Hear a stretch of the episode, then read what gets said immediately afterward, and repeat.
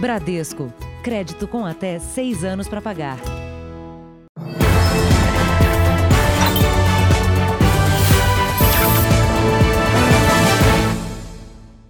Boa noite. Boa noite. Um crime intriga a polícia de São Paulo. Depois de um plantão, um policial militar matou a mulher na frente da filha. Segundo a família da vítima, o casal não costumava discutir, nem tinha problemas no relacionamento. No bairro de classe média da zona sul de São Paulo, vizinhos acordaram com som de tiros. Antes, o casal que morava há dois anos nos fundos desta casa teve uma discussão. Ana Paula Alves tinha 35 anos. O cabo da Polícia Militar, Rogério Mato Soares, havia acabado de voltar do trabalho. Dispararam, né? Quatro tiros, nós escutamos. Aí tinha uma moça que falou: ai, atiraram na minha mãe, atiraram na minha mãe. Testemunhas dizem que primeiro o policial agrediu a filha de Ana Paula, depois atirou contra a mulher.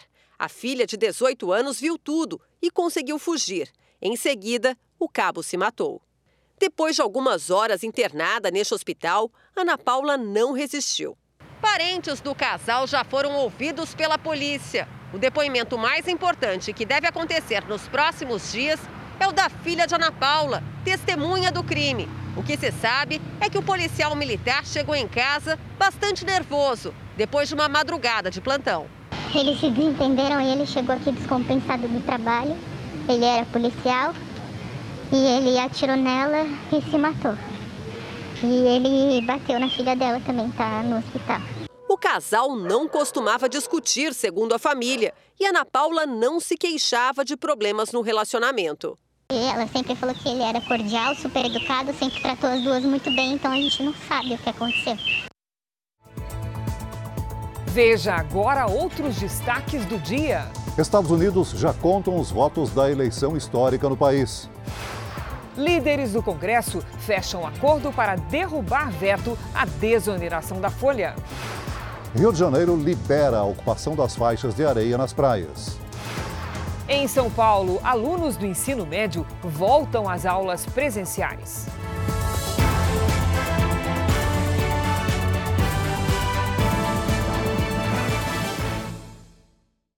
Oferecimento Bradesco. Pague, receba e transfira grátis no Pix.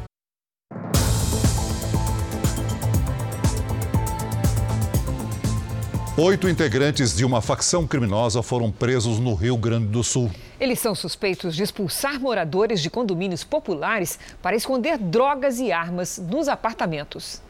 A operação envolveu mais de 500 policiais e incluiu o uso de duas aeronaves. Foram cumpridos 60 mandados de busca e apreensão em Porto Alegre e em cidades da região metropolitana. Os suspeitos obrigavam os moradores a esconderem armas e drogas dentro de casa.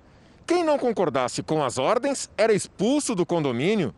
Mais de 20 famílias teriam deixado, à força, os apartamentos onde moravam. A investigação começou em outubro do ano passado, depois que a sogra de um policial militar foi sequestrada em um condomínio popular em Canoas.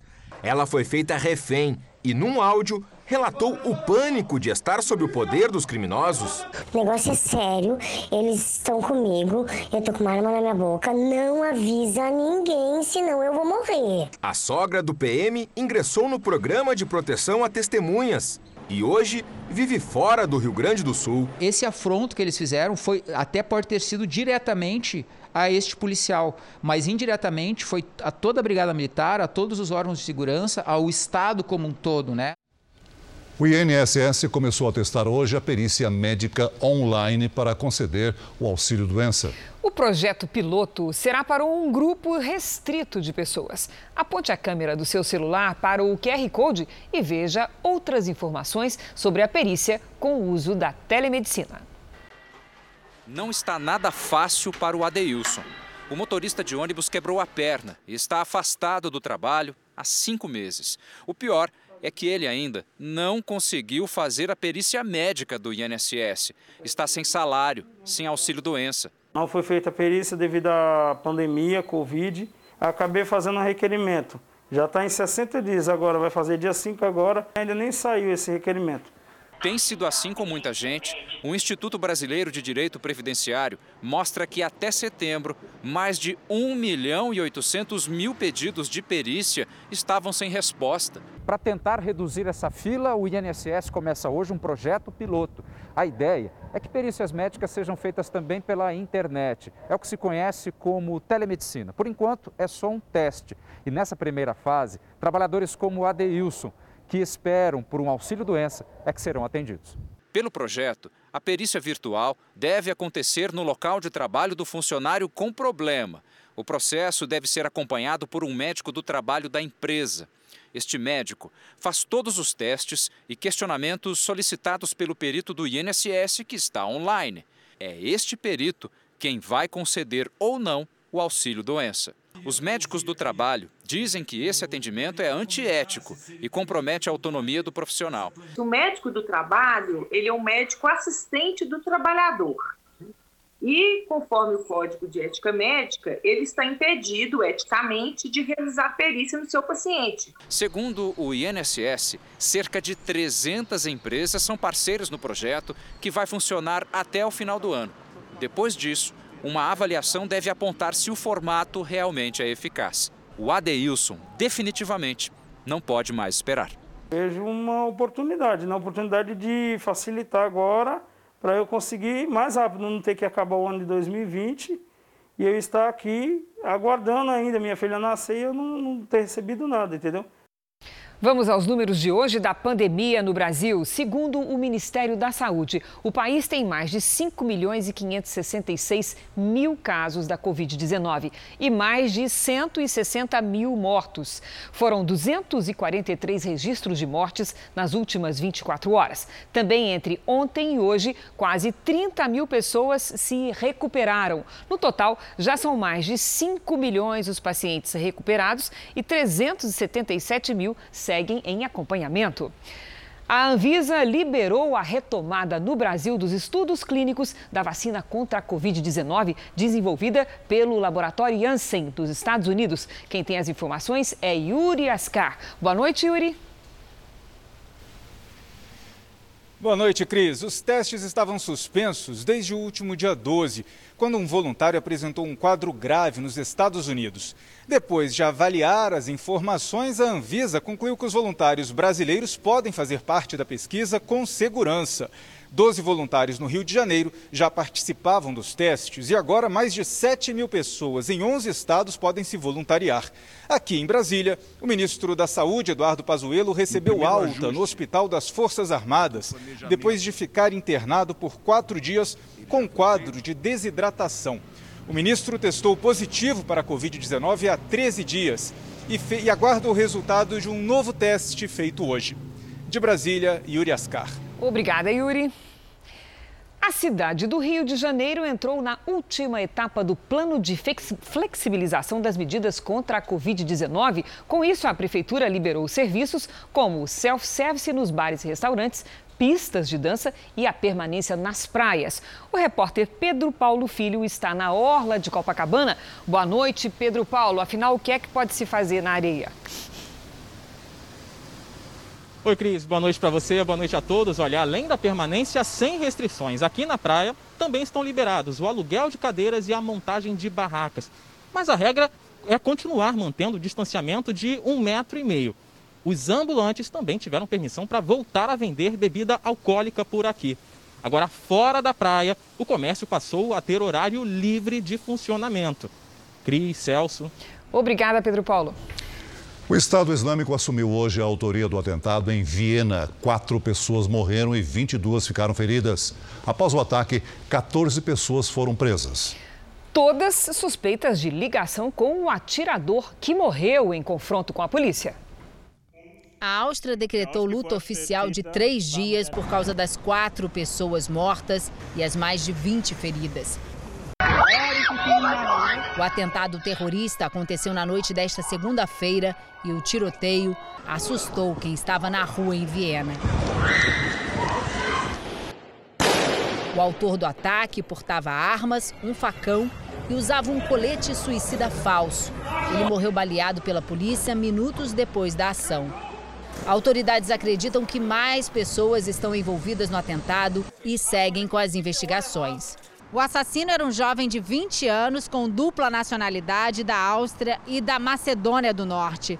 Ele chegou a ser preso por quase dois anos por tentar viajar para a Síria para integrar o Estado Islâmico. Foi solto por ser jovem e porque as autoridades acreditavam que ele não representava mais um perigo.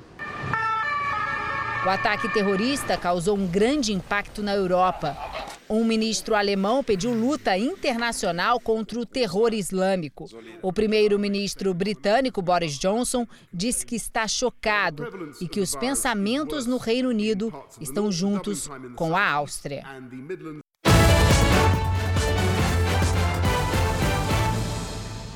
Em parte dos Estados Unidos, as urnas já fecharam. A correspondente Evelyn Bastos está em Washington, em frente à Casa Branca. Boa noite, Evelyn. Qual é a expectativa, o clima para o início da contagem dos votos? Oi, Celso, muito boa noite para você, para a Cris e para todos que nos acompanham mais uma vez aqui no nosso cantinho isolado, em frente à Casa Branca, para poder falar sem nenhuma máscara no rosto sobre essa grande expectativa para a contagem dos votos, que já começou em algumas regiões, mas que ainda não tem prazo para terminar. Isso porque cada estado americano tem regras diferentes para apuração e esta eleição em especial tem um grande desafio, que é a quantidade recorde de votos que foram enviados pelo correio. Então, não é possível garantir que a gente vai conhecer o vencedor ainda nesta noite. Hoje, o candidato Joe Biden visitou a cidade natal dele, na Pensilvânia, e o presidente Donald Trump fez um discurso bastante otimista na Virgínia, como a gente vê agora na reportagem. Quando as urnas foram abertas hoje, mais de 100 milhões de eleitores já haviam votado. Quase 70% desses votos foram enviados pelo correio, um recorde. Mesmo assim, o dia foi de filas nas sessões eleitorais. Deborah escolheu votar presencialmente e disse que essa é a eleição mais importante de todas. Essa é a votação mais crítica e caótica que vi na minha vida, afirma.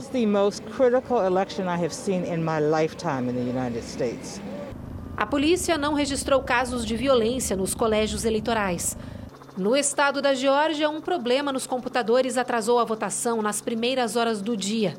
Tudo foi resolvido pouco tempo depois. O democrata Joe Biden passou o dia na cidade de Scranton, na Pensilvânia, e visitou a casa onde nasceu e viveu até os 10 anos de idade. Biden passará a noite em Delaware, onde pretende discursar após o final das votações. O presidente Donald Trump disse em entrevista à Fox News que só vai declarar vitória quando e se houver vitória, e afirmou estar confiante. Trump esteve na Virgínia à tarde no Comitê Nacional do Partido Republicano e passará a noite em Washington. A Casa Branca recebeu proteção especial neste dia da eleição. E toda a sede do Poder Executivo norte-americano, onde o presidente Donald Trump vai aguardar a apuração dos votos, está cercada e com a segurança reforçada. A votação termina hoje, mas a corrida pela Casa Branca depende da apuração dos votos que deve se estender durante a semana. As eleições americanas têm um modelo bem diferente. Nos Estados Unidos, o presidente é eleito em duas etapas. Isso torna os resultados nos estados muitas vezes mais importantes do que a votação popular em todo o país. Em muitos dos 50 estados americanos, a votação já acabou. Por conta do fuso, o Alasca é o último a fechar as urnas às 3 horas da manhã da quarta-feira, no horário de Brasília. Diferentemente do que acontece aqui no Brasil, lá nos Estados Unidos a eleição é indireta, ou seja, receber a maioria dos votos dos eleitores não significa necessariamente vencer. O candidato eleito vai ser aquele que conquistar a maioria simples dos votos dos delegados do colégio eleitoral 270. Cada estado corresponde a um número de delegados. Os estados mais populosos têm mais delegados. A Califórnia, por exemplo, tem 55. Depois aparecem o Texas e Nova York, que tem a mesma quantidade da Flórida. Esses delegados são aqueles que vão conduzir a vontade popular no grande colégio. Com poucas exceções, funciona assim. Se o candidato ganha a votação popular em um determinado estado, tem direito a indicar todos os delegados deste estado. Ou seja, na eleição americana, é mais importante vencer em mais estados do que ter mais votos. E mais do que isso, se você ganhou nos estados mais populosos, porque esses estados eles têm mais delegados. Durante a campanha, os candidatos concentram forças nos chamados estados pêndulo, como a Flórida, que, como vimos, tem um número grande de delegados, mas não tem historicamente uma preferência clara por republicanos ou democratas. Uma virada de jogo, por exemplo, num estado é, desses, pode significar a eleição. Agora todos aguardam a contagem das cédulas. Cada estado tem fuso horário e regras diferentes para contabilizar os votos, o que faz a apuração ser mais demorada. Além disso, por causa da pandemia, mais de 60 milhões de americanos votaram pelos Correios, o que pode deixar a contagem ainda mais lenta. E ainda hoje, novas informações sobre as eleições nos Estados Unidos. E a seguir, fechado acordo no Congresso para derrubar veto à desoneração. E também, Maradona vai ser operado para retirar coágulo do cérebro.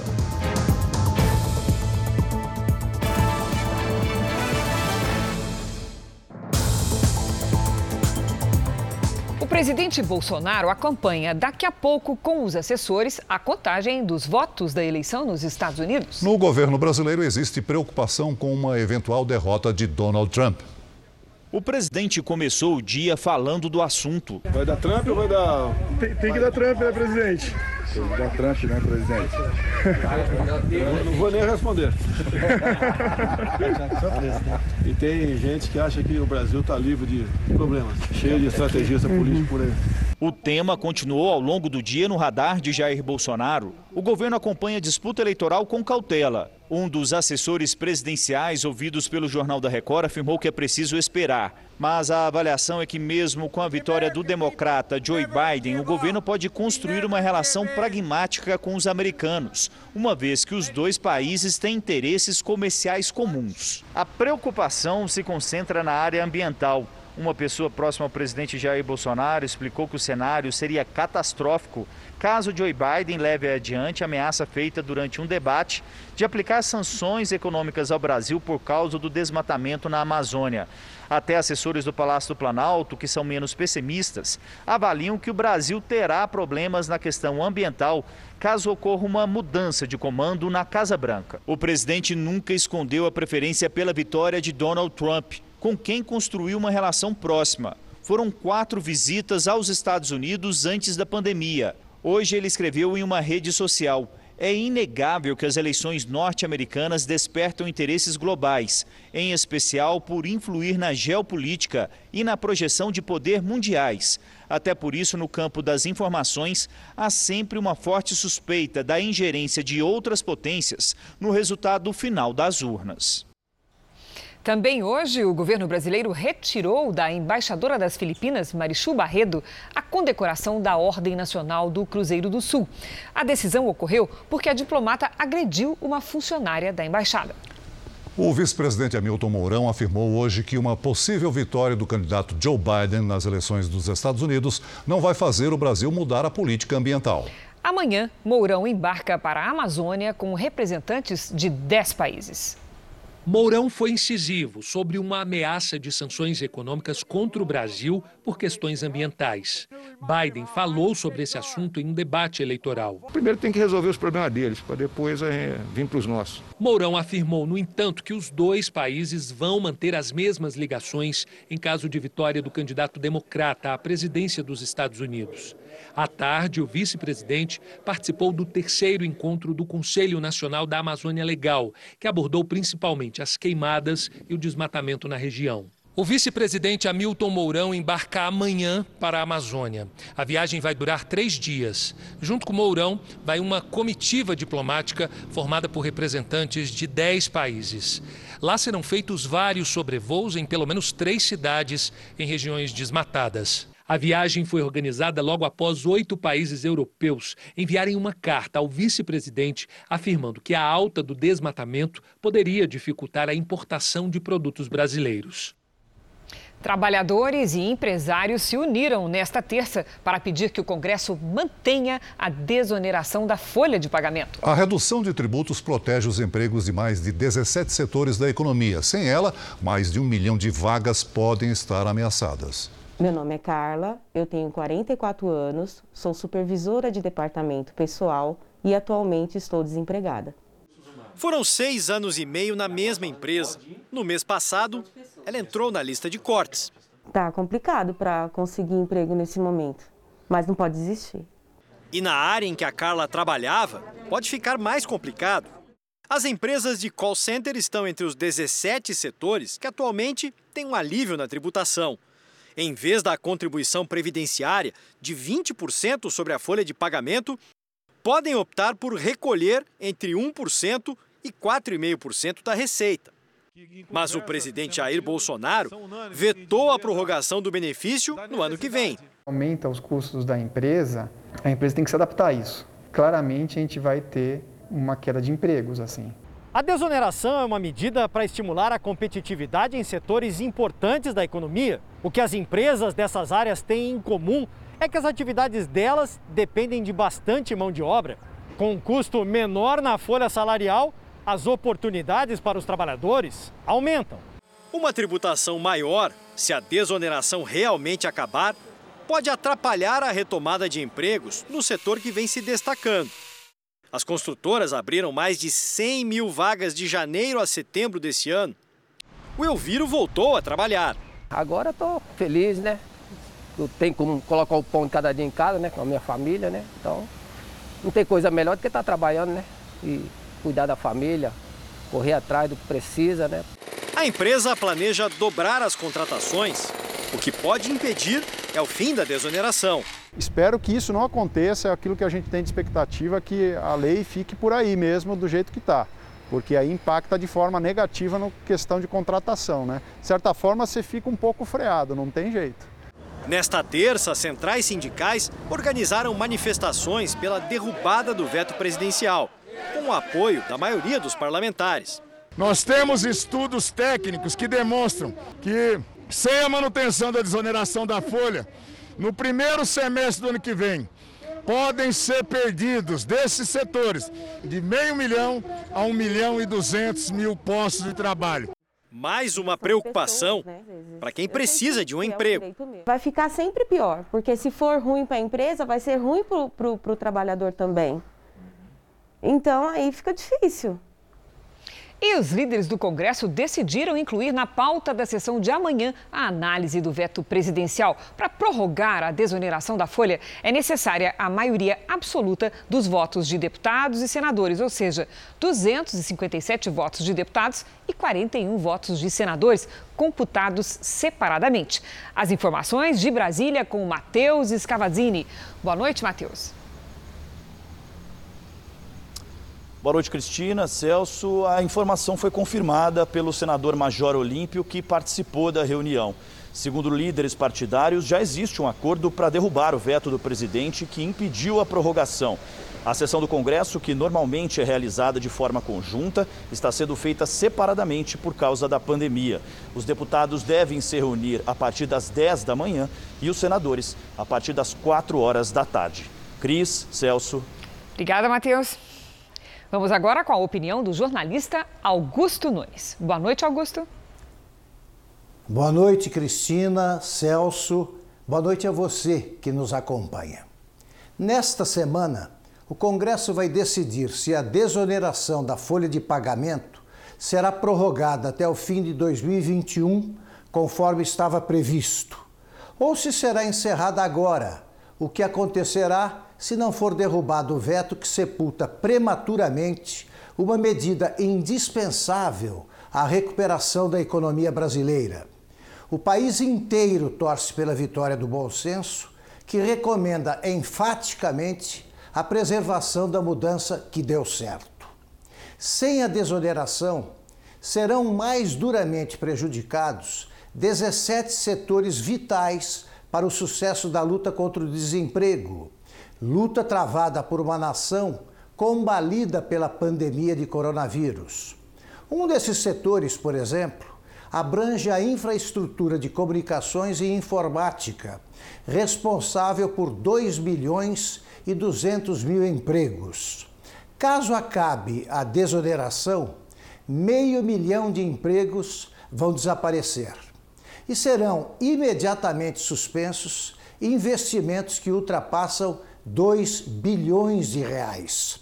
Esse exemplo basta para mostrar o caminho a ser seguido pelos parlamentares. A desoneração tem de continuar. Ainda hoje, 100 mil pessoas foram atacadas por escorpiões este ano no Brasil. E também a volta às aulas dos alunos do ensino médio da capital paulista.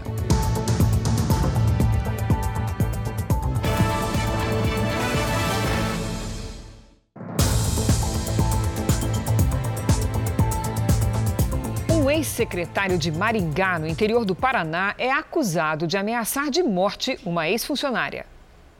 Segundo a polícia, a vítima trabalhava para o ex-secretário de Serviços Públicos de Maringá, Wagner de Oliveira.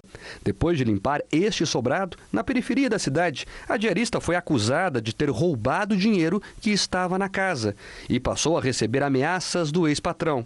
Os recados chegaram pelo celular. Delegacia seria a última instância que eu ia. Primeiro, eu vou mandar pegar alguém da sua família. Depois, eu vou mandar cortar todos os seus dedos. E sabe o que vai acontecer comigo? Nada. Wagner de Oliveira não quis gravar entrevistas. Apenas apresentou um boletim de ocorrência em que confirma ter guardado cerca de 5 mil reais dentro de um guarda-roupa da casa.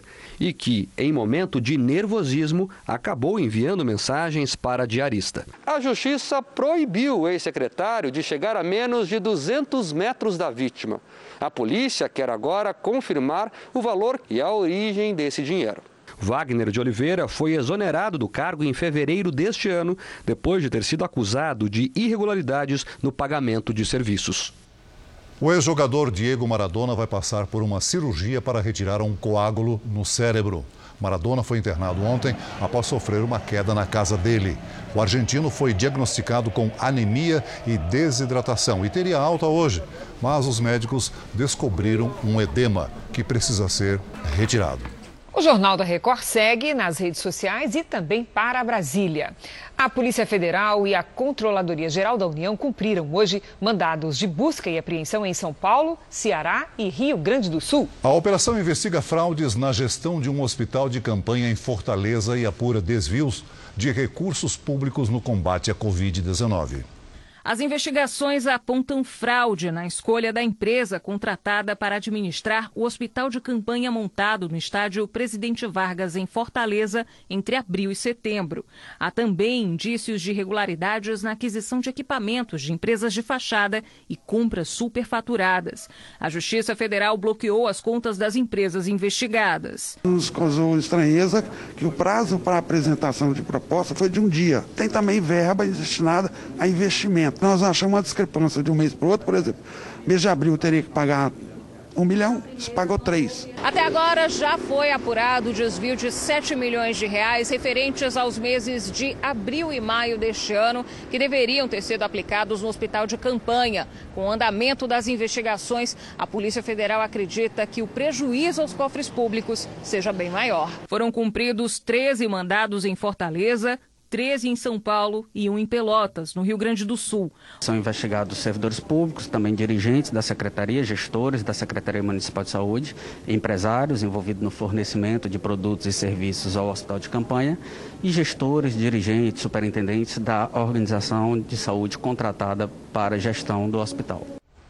Em nota, a Prefeitura de Fortaleza disse que, ao longo da pandemia, colaborou com ações de fiscalização de órgãos externos e que a prestação de contas sempre esteve disponível em um portal na internet. Também por nota, a Associação Paulista para Desenvolvimento da Medicina informou que está à disposição das autoridades. Muitas vagas formais desapareceram durante a pandemia, mas os postos do chamado emprego intermitente têm crescido. É uma oportunidade para quem precisa trabalhar e um alívio para empregadores que não têm serviço o tempo todo. O empregado não cumpre uma jornada fixa semanal. Trabalha conforme a necessidade. E também só ganha pelos dias em que trabalhou, mas com os direitos como férias e 13 terceiro garantidos na remuneração. Criado em 2017, o contrato intermitente aos poucos se fixa no mercado brasileiro. No labirinto das leis trabalhistas brasileiras, a contratação intermitente trouxe um pouco de segurança jurídica, principalmente para empresas de atividades sazonais, que têm necessidades diferentes de mão de obra, dependendo da época do ano. É o caso deste parque infantil em São Paulo. 19 funcionários, três estão em regime intermitente. A nossa vantagem, como nós somos um parque e nós trabalhamos com sazonalidade, nós temos períodos de maior demanda e períodos de menor demanda. Seja verão, inverno, que nós temos demandas diferentes, seja final de semana ou dia de semana, que nós também temos demandas diferentes. Então, para isso é uma vantagem porque nós trabalhamos com convocação. A gente convoca eles de acordo com as nossas vendas de ingressos. Este consultor em gestão explica que, com a pandemia de coronavírus, mais setores aderiram à modalidade. Para manter a operação da empresa, que é o tipo de trabalhador que é contratado assim, você pode utilizar o contrato intermitente, flexibiliza, né? Então você não fica com aquela, com aquela obrigação de manter uma folha de trabalho com o seu orçamento reduzido. Então, sem dúvida nenhuma, a pandemia veio é, acelerar de maneira exponencial o crescimento desse tipo de contratação. Jefferson não reclama do contrato intermitente, mas sonha com algo mais garantido. O objetivo é ser fixo, sabe? Ser fixo para a gente ganhar mais assim, melhorar no, desempenho. Melhor do que estar tá em casa, desempregado, sem algum tipo de contrato. A prisão de um traficante motivou a denúncia de pelo menos sete mulheres no Rio de Janeiro. É que além de vender anabolizantes e drogas, ele também aplicava golpes em vítimas que queriam apenas um relacionamento. A promessa de amor se transformou em pesadelo. Você se sente sem chão é, você não, não consegue dizer não. Ele faz uma intimidação que eu acredito que é pior ainda, que é o emocional. Essa mulher conheceu Carlos Eduardo Carvalho Barbosa, de 44 anos, no ano passado. Ela e outras seis vítimas procuraram a delegacia após reconhecer o criminoso preso em flagrante por tráfico há quase um mês. Elas denunciaram que o mesmo homem também seduzia mulheres para conseguir dinheiro. O golpista encontrava as vítimas pelas redes sociais. As investigações mostraram que, na maioria das vezes, eram mulheres com mais idade e uma boa condição financeira. Nas conversas se mostrava atencioso, com elogios e convites. Quando ganhava a confiança delas, começava a inventar histórias para pedir dinheiro. Uma dessas mulheres chegou a ter mais de 50 mil reais de prejuízo. Ele devia o agiota 7 mil. E ele me pedia. Era uma coisa assim que eu não dormia, porque ele me aterrorizava. Na internet, Carlos fazia pose em viagens e festas. Fora do mundo virtual, ostentava armas. No dia da prisão, foram encontrados frascos de anabolizantes, cocaína e um revólver com numeração raspada. Ele já cumpre prisão preventiva e pode ter a pena aumentada com a instauração de um novo inquérito que investiga o estelionato contra mulheres. O crime de estelionato ele é, é pena de até cinco anos. Só que no, nesse caso tem várias vítimas, então os crimes vão ser somados. O advogado do suspeito nega todas as acusações. O corpo do ator Tom Veiga vai ser enterrado amanhã em São Paulo. A primeira despedida ocorreu no Rio de Janeiro. Para evitar aglomeração, a cerimônia na casa do ator foi restrita à família e amigos próximos. Um dos primeiros a chegar foi o apresentador André Marques. Tom Veiga tinha 47 anos e sofreu um acidente vascular cerebral. Por mais de 20 anos, ele deu vida ao personagem Louro José, ao lado da apresentadora Ana Maria Braga. Em Pelotas, no Rio Grande do Sul, um homem morreu ao ser atingido por uma árvore.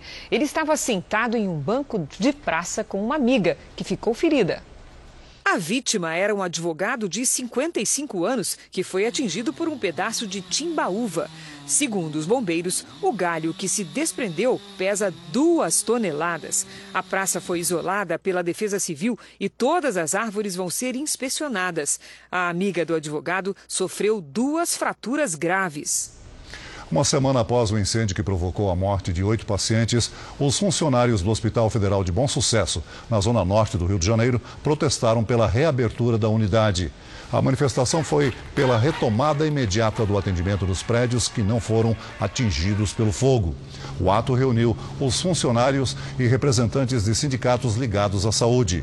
A direção do Hospital Federal de Bom Sucesso informou que parte da unidade vai reabrir amanhã para alguns serviços, entre eles consultas ambulatoriais, sessões de quimioterapia e doação de sangue.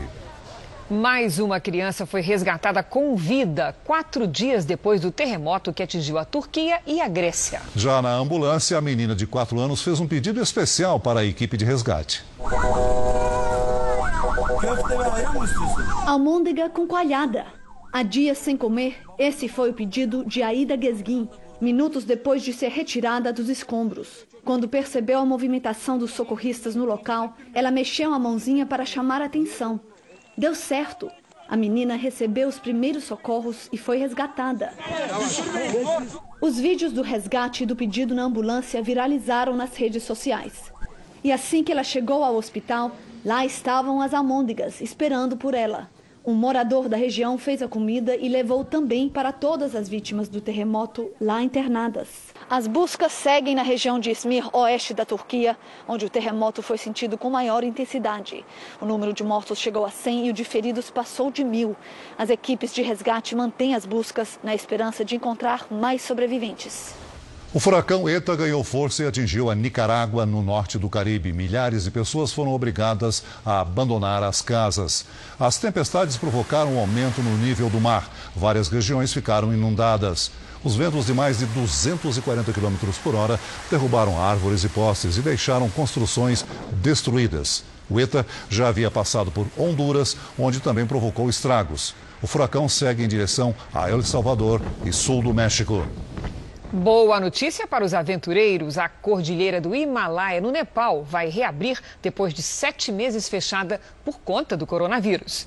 A retomada do turismo nas montanhas mais altas do mundo será feita com restrições. A escalada será permitida apenas com uma autorização prévia e todo o itinerário deve ser informado às autoridades. Tino fugiu há uma semana do sítio que estava escondido em Eldorado, Mato Grosso do Sul. Policiais fazem busca nas cidades que fazem fronteira com o Paraguai. As autoridades do país vizinho também foram acionadas para ajudar na prisão do assassino do ator Rafael Miguel. É uma caçada sem descanso, de dia e durante a noite. Os investigadores do Departamento de Homicídios de São Paulo procuram Paulo Cupertino em paradas de caminhoneiros, postos de combustíveis e terminais de ônibus. Estamos na rodoviária de Dourados, eles mostram a todo tempo a última foto tirada por Cupertino para tentar encontrar pistas sobre o paradeiro do assassino do ator Rafael Miguel e dos pais dele. Ele pode ter cortado a barba também. Como ele está sem dinheiro, sem telefone, ele está indo sentido a fronteira seca, Paraguai, e pode estar nessa região. Seguindo o rastro do criminoso e com a ajuda das denúncias que chegam para a polícia, os investigadores já percorreram pelo menos 12 cidades do Mato Grosso do Sul e do Paraná. Algumas delas ficam na fronteira do Brasil com o Paraguai. Do outro lado da rua, em Paraguai, Capitão Bado. Nós estamos do lado brasileiro, mas seguindo no paralelo aqui para ver se vê alguma coisa. A polícia brasileira já emitiu um alerta para a polícia paraguaia. A fronteira com o país vizinho também está sendo monitorada do lado de lá. O serviço de inteligência investiga ainda se Paulo Cupertino já teria atravessado para o Paraguai nesses últimos dias. Cupertino desabilitou o único celular que tinha já no primeiro dia de fuga, há exatamente uma semana. A polícia acredita que, como ele fugiu às pressas, vai ser difícil convencer os poucos contatos que ele tem na região para conseguir abrigo. Alfonso Helfenstein, dono do sítio onde Cupertino morava desde agosto do ano passado, na cidade de Eldorado, também está foragido. Um vereador candidato à reeleição foi baleado enquanto conversava com eleitores de uma comunidade do Rio de Janeiro. Mais quatro pessoas ficaram feridas. Duas morreram. A fuga foi registrada. Depois do atentado contra o vereador, os criminosos também atiraram em policiais militares na Baixada Fluminense. O carro foi apreendido. O vereador Jair Barbosa Tavares, conhecido como Zico Bacana, estava em um bar dentro de uma comunidade. Na noite de segunda-feira, Zico conversava na calçada quando dois carros fecharam a rua. Homens armados abriram fogo. O vereador foi atingido de raspão na cabeça. Ele e os seguranças reagiram. Tentaram contra a vida do, do vereador e nós disparamos contra o joelho. No confronto, outras quatro pessoas foram baleadas. Duas morreram. Um dos mortos faria parte da quadrilha. A outra vítima era um frequentador do bar que tinha acabado de sair do trabalho. O cara trabalhou até duas horas da tarde, saiu para se divertir e infelizmente não voltou para casa. Deixou uma filha. O carro do vereador é blindado e tem mais de 10 marcas de tiros. Zico Bacana e dois assessores já prestaram depoimento. Zico Bacana foi policial militar. Chegou a ser citado no relatório final da CPI das milícias e prestou depoimento como testemunha nessa delegacia que investiga a morte da vereadora Marielle Franco. O vereador está no primeiro mandato. No fim do dia, ele passou mal, foi para o hospital e já recebeu alta. Alunos do ensino médio retomaram as aulas presenciais nesta terça-feira na cidade de São Paulo. Até a semana que vem, 400 mil estudantes poderão voltar aos bancos escolares em todo o estado. Parecia o primeiro dia de aula de um ano que está chegando ao fim. Foram quase oito meses longe da escola. É angustiante, eu queria muito voltar, porque o estudante precisa da escola. Logo no portão de entrada, todos os protocolos de segurança de temperatura ao álcool gel. Esta escola pública, referência na cidade de São Paulo, se planejou em detalhes para receber os alunos do ensino médio presencial. São 360 alunos no ensino médio, mas apenas a metade acabou se inscrevendo para o retorno às aulas. Como a Sara. Tá animada, Sara, hoje? Tô para voltar, né? Tava muito tempo em casa e AD é bom ter esse convívio com os professores, com os amigos. Legal voltar. No estado, a previsão é de que até a próxima semana, 1.300 escolas retomem as aulas presenciais ou mistas, com parte virtual. Nos próximos dias, alunos como Daniel, que optaram por voltar à escola e às aulas presenciais, vão passar para uma avaliação para medir o que aprenderam mesmo durante o período remoto. Só assim, os professores e a equipe pedagógica poderão definir uma estratégia para reforço. Em casa estava meio difícil assim de estudar um pouco assim, mas aí eu preferi voltar para mim tentar lembrar das coisas e com a ajuda dos professores me ajudar a retomar tudo que eu perdi, né? Hoje é um dia especial. A retomada é difícil, a gente está apreensivo, mas com fé que tudo vai dar certo. Na capital paulista, o retorno presencial vale para as escolas municipais, estaduais e privadas. Mas por enquanto, o retorno é optativo. Os pais decidem se querem mandar ou não os filhos para a escola. A volta às aulas é importante por conta do Exame Nacional do Ensino Médio, o Enem, que acontece nos dias 17 e 24 de janeiro. Muito importante perceber como está o nível desse aluno. Né, para ver se ainda dá tempo né, para aqueles que não conseguiram, durante o período da pandemia, com a modalidade EAD, a modalidade à distância, não conseguiram obter os conhecimentos necessários, tentar fazer daqui para lá um, algum nivelamento ou tentar compensar essa perda. Governadores se reuniram com os presidentes da Câmara e do Senado para discutir uma estratégia nacional para a distribuição das vacinas contra a Covid-19. Eles também conversaram sobre propostas de ajuda financeira aos estados e municípios. A busca é por soluções para a falta de dinheiro nos estados e nas prefeituras. E uma das saídas apontadas é a chamada Lei Mansueto, que determina contrapartidas para prefeitos e governadores equilibrarem as contas públicas e permitir a retomada dos investimentos.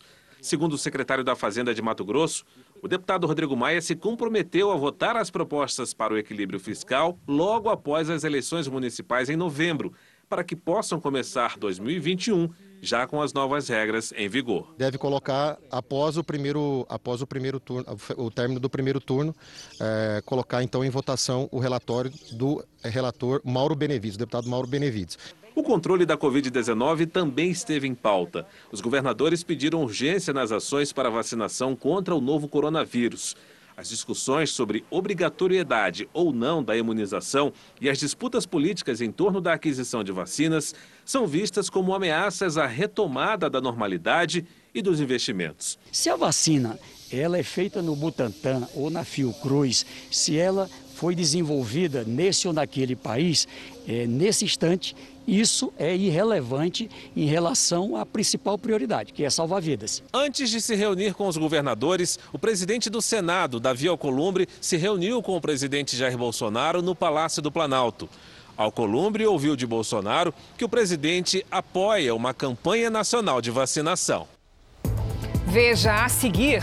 Ministro do Supremo Tribunal Federal diz que jovem sofreu humilhação em audiência sobre estupro. E também as informações ao vivo da reta final das eleições dos Estados Unidos.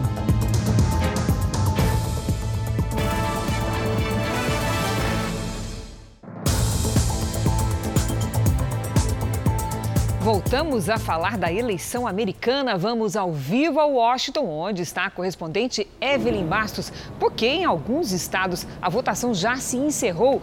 Evelyn, a situação dos estados que estavam indecisos, como é que está?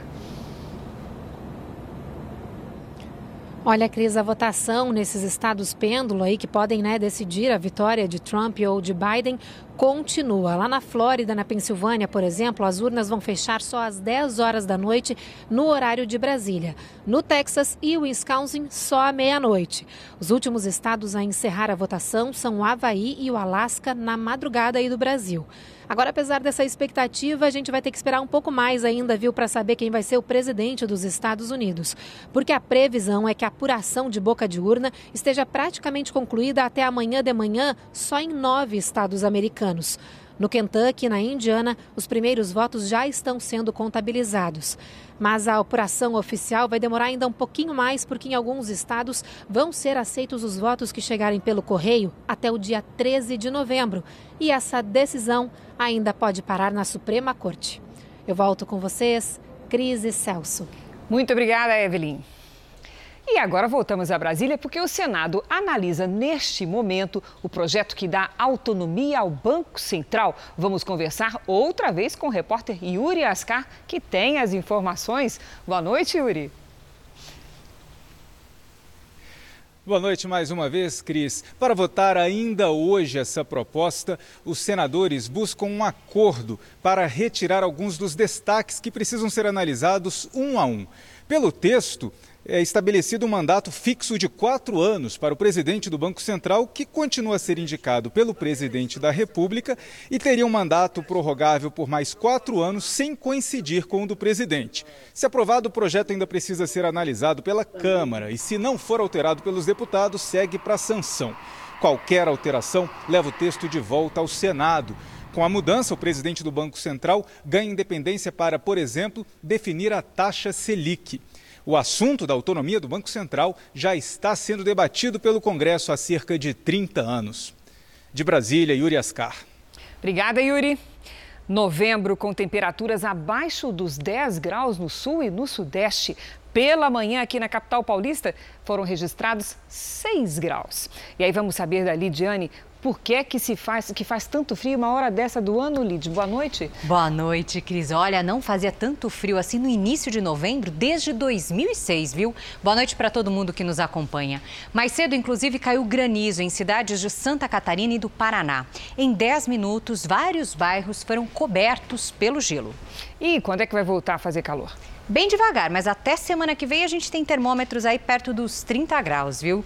Isso porque, por enquanto, temos ventos úmidos e frios que chegam do oceano. Além do frio, o mar fica agitado entre o Rio Grande do Sul e Santa Catarina, com ondas de até 2 metros e meio. O tempo segue firme entre a fronteira com o Uruguai e o interior de Rondônia.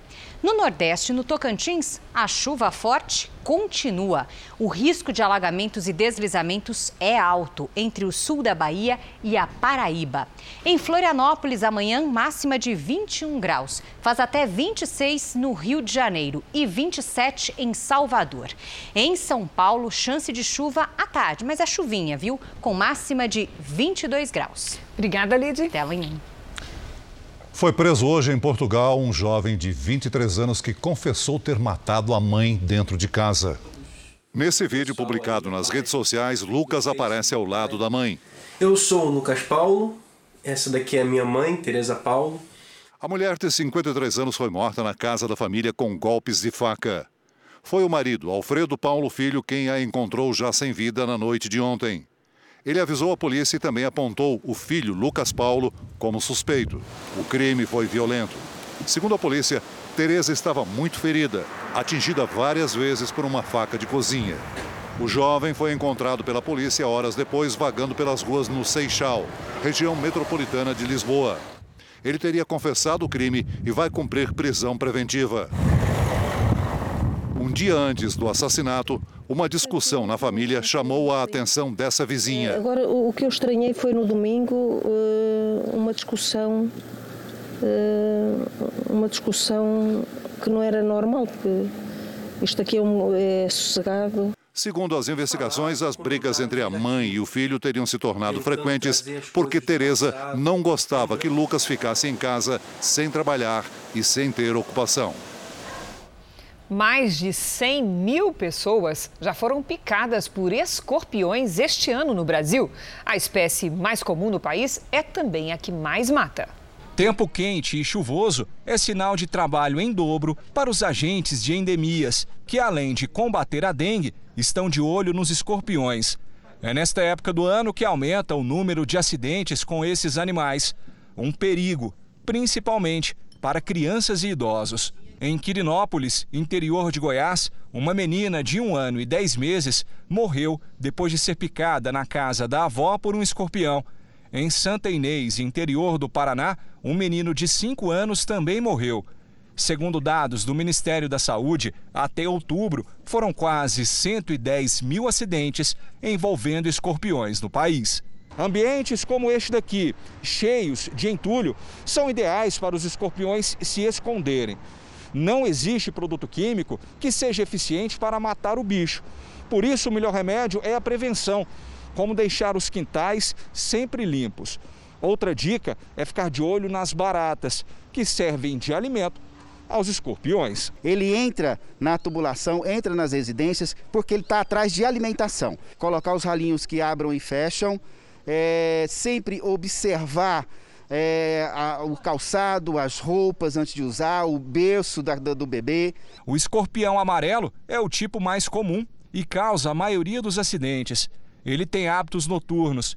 Por isso, os agentes usam uma lanterna especial com luz ultravioleta, que faz o bicho brilhar no escuro. Essa luz em contato com a carapaça, com o exoesqueleto do escorpião, ele atinge uma tonalidade esverdeada, uma fluorescência.